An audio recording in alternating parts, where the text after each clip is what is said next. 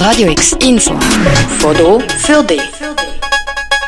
Corona ist im Grunde nichts weiter als eine neue Testseuche. Das Ehepaar Gates hat inzwischen mehr Macht als Roosevelt, Churchill, Stalin und Hitler seinerzeit zusammen. Und auch die Unversehrtheit ihres Körpers ist nicht mehr garantiert, sondern man kann sie dann einfach impfen, ob sie wollen oder nicht. So und noch viele andere Aussagen in die Richtung kursieren aktuell im Netz. Das sind Verschwörungstheorien, die behaupten, dass Coronavirus gar nicht existiert oder dass Coronavirus von Bill Gates entwickelt worden ist, um uns alle zwangsimpfen. Verschwörungstheorien werden im Duden definiert als Annahme, dass eine Verschwörung oder eine verschwörerische Unternehmung Ausgangspunkt von etwas sei. Also in dem Fall, dass der Bill Gates das Coronavirus entwickelt hat, um uns alle können zwangsimpfen. Verschwörungstheorien wie die sind nichts Neues, doch sie sind aktuell sehr populär. Der Grund, dass Verschwörungstheorien in Krisenzeiten sehr viele Leute erreichen, erklärt der Psychologe von der Universität Fribourg, der Adrian Bangertür. Krisensituationen sind typischerweise durch ein Gefühl von Kontrollverlust über wichtige Aspekte des eigenen Lebens gekennzeichnet. Zum Beispiel in der Corona-Krise kann man jetzt nicht mehr entscheiden, ob man hinausgeht oder nicht. Man weiß nicht, ob man krank wird oder nicht. Man hat vielleicht Angst um seinen Job. Und, und dieser Verlust der Kontrolle ist beängstigend und man versucht, die Kontrolle wiederherzustellen. Und eine Möglichkeit, um die Kontrolle wiederherzustellen, sind Verschwörungstheorien. So Theorien würden Antworten geben auf Fragen, die eine Krise mit sich bringt. Zum Beispiel kann man so die abstrakte Frage nach dem Grund von so einem Virus mit einer grösseren Verschwörung beantworten. So Theorien würden also der ganzen Situation einen grösseren Sinn geben, sagt Adrian Bangertür weiter.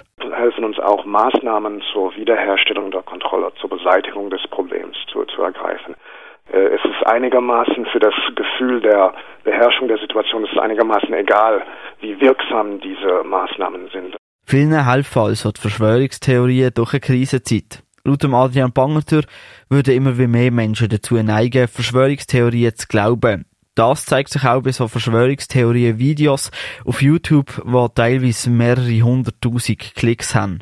Aber ich, ich glaube, das ist vor allem in äh, bestimmten sozialen Kontexten oder Ländern, in denen es ein Vertrauen an die guten Absichten der Behörden fehlt oder, oder Situationen, wo große Ungleichheit herrscht.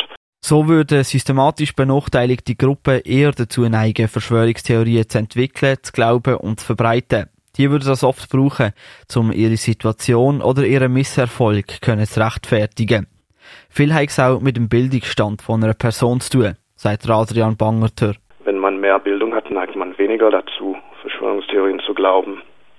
Ähm, auch die, die Affinität für ähm, irrationale oder übernatürliche äh, Gedanken oder, oder Ideen hängt mit der ähm, Glauben an Verschwörungstheorien äh, zusammen. Und vielmals sei es auch einfach Überforderung, die jemand dazu bringt, eine Verschwörungstheorie zu glauben. So zum Beispiel durch Verschwörungsvideos auf YouTube, wo sehr viele Informationen enthalten. Gewisse Stimmen, gewisse Stimmen halb, aber sind aus dem Kontext gerissen und gewisse sind nachweisbar falsch. Vielmals ist es dort aufgrund von der Informationsflut schwierig, eigene Schlüsse zu ziehen.